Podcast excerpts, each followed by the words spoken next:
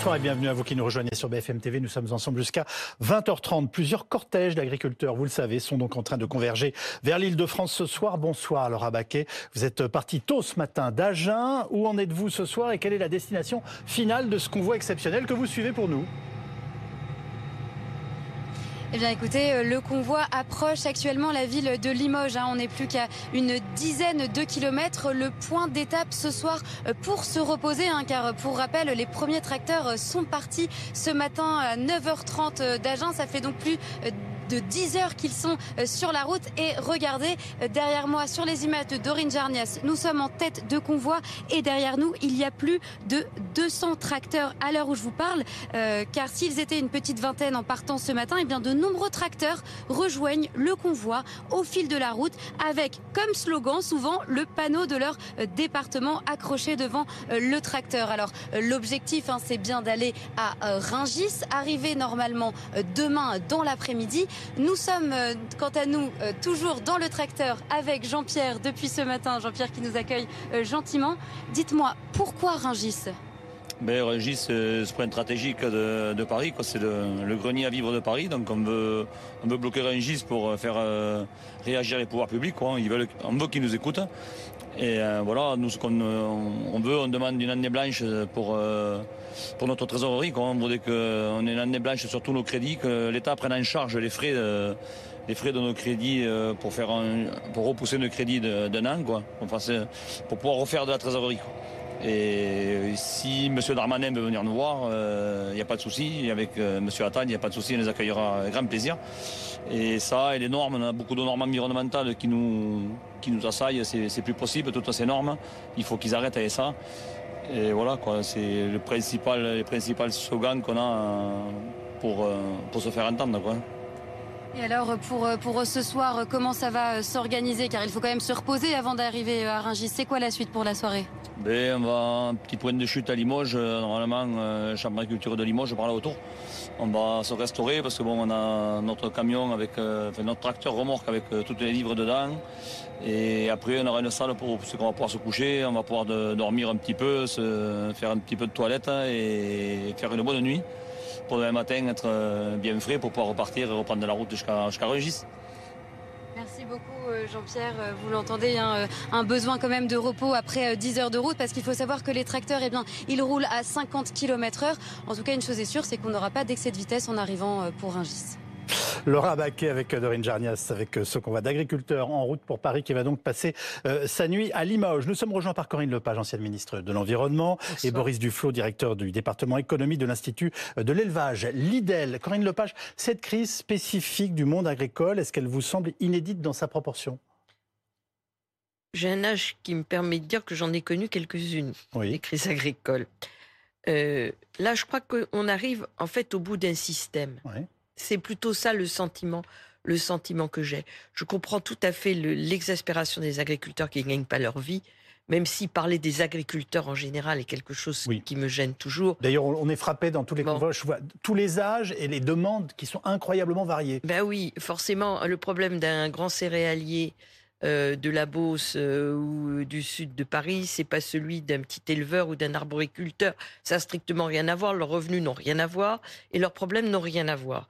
Mais il n'en demeure pas moins qu'on est au bout d'un système et qu'ils n'en peuvent plus. Donc ça, c'est une question qu'il faut traiter. Moi, ce qui me frappe, voyez-vous, beaucoup depuis euh, quelques jours où on est dans cette crise, c'est le manque de perspective. Les agriculteurs ont beaucoup, se sont beaucoup plaints d'un manque de respect à leur égard, d'un manque de prise en considération. Moi, ce qui me frappe beaucoup, c'est qu'il n'y a aucune perspective. C'est la profession probablement la plus impactée aujourd'hui par le dérèglement climatique. Euh, c'est vrai pour l'élevage, mais euh, c'est vrai pour les céréales, c'est vrai pour la viticulture, c'est vrai pour tout. Euh, comment est-ce qu'on conçoit une agriculture des 10-20 ans qui viennent avec une température qui augmente en France plus qu'en moyenne planétaire? On est autour de 2 degrés pour la France, contre 1,23 pour la planète. Euh, et quelle perspective on donne à ces agriculteurs? Parce que euh, je pense que c'est de ça dont il faut parler. C'est pas dire qu'il faut pas régler les problèmes financiers immédiats. C'est pas ce que je suis en train de dire. Mais ce qui me manque, ce qui me, me frappe, c'est ce manque de perspective, d'avenir et euh, d'envie de continuer un métier qui est le plus beau qui soit, puisque c'est nourrir les autres. Amandine Atalaya, Emmanuel Macron est resté très en retrait hein, jusqu'ici. Mhm. il a reçu Gabriel Attal cet après-midi. Est-ce qu'on sait s'il en est ressorti quelque chose oui, ils ont discuté notamment des mesures que va annoncer euh, Gabriel Attal demain, dans son discours euh, de, politique générale. Ce sera euh, demain après-midi et on sait que le gouvernement a voulu très très vite essayer de, de s'investir dans cette crise. Le problème, c'est que les négociations étaient plutôt bien parties.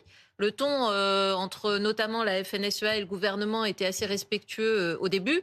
Et puis on voit bien que ça se dégrade assez euh, nettement et que le ton euh, euh, est beaucoup plus dur désormais, qu'il y a des contestations. On va voir comment ça se passe concrètement. Par exemple, Ringis, c'est une ligne rouge pour Gérald Darmanin. Il a dit il y en a trois. On ne bloque pas les aéroports. Euh, on ne rentre pas dans Paris, on ne bloque pas Ringis. Donc, quand euh, ces agriculteurs vont arriver à Ringis, que va-t-il se, euh, se, passer? Même s'ils ne sont que 200, symboliquement, c'est quand même c'est quand même important. Et donc, Emmanuel Macron, lui, de son côté, il va essayer d'aller négocier au niveau européen. Ce sera jeudi. Et en général, Emmanuel Macron s'exprime sur euh, ce type de crise. Donc, euh, certainement que les rôles sont partagés. Voilà, à Gabriel Attal, les premières annonces, le dur du dur, le concret et la partie communication, d'ailleurs, qu'il gère bien.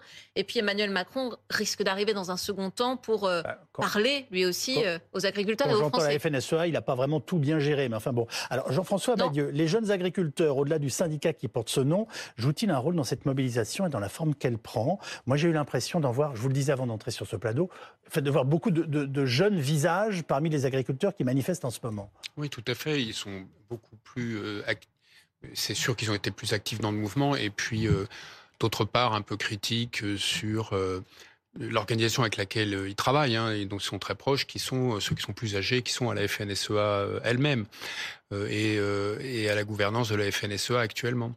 je voudrais revenir sur ce que vous disiez sur la menace sur euh, sur Rungis. Oui.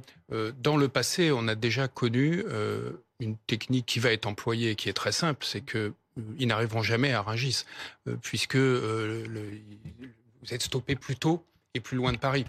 Et ça, c'est facile à faire. Donc, on ne sera pas dans un scénario euh, qui est catastrophique qu'on a connu en 1992, où vous êtes obligé d'envoyer des chars de l'armée euh, pour déplacer des camions, ou etc.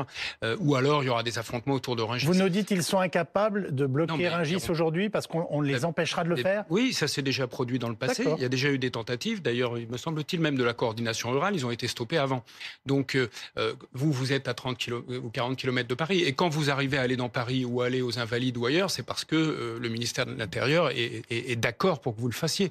Mais là, en l'occurrence, comme Rungis, c'est non, eh bien, ce sera. Alors, euh, l'arrêt sera avant. Vous avez remarqué qu'il y a beaucoup de barrages filtrants à l'entrée de Rungis. Hein. L'inquiétude, elle est plutôt d'autres opérations que d'ailleurs les jeunes, puisque vous me parliez des jeunes agriculteurs, les plus jeunes avaient dans l'idée que, et même euh, justement les jeunes agriculteurs, même de, la FNSEA, pour le coup, euh, pensaient qu'il y aurait d'autres opérations euh, comme on en a vu euh, dans un de vos reportages à Marseille, des opérations vers des centres commerciaux, euh, etc., ou de, des opérations de ce type. Alors pour le moment, ça reste sous contrôle. C'est plutôt, on voit autour de Paris plutôt juste des, des, blocages, quelques barrages, vous voyez.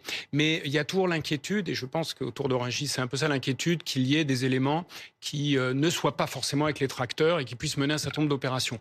Apparemment, c'est peut-être un peu l'inquiétude, mais je suis pas au ministère de l'Intérieur non plus, mais ce qui est plus logique, parce que les tracteurs eux-mêmes n'iront jamais. Hein. Brice Duflo, est-ce que euh, Rungis est un enjeu? Disons que c'est un point de passage où il y a beaucoup de produits agricoles et agroalimentaires, à la fois pour approvisionner Paris, l'Île-de-France et beaucoup de filières euh, de qualité, euh, de circuits commerciaux dans beaucoup de produits, dans beaucoup de régions françaises.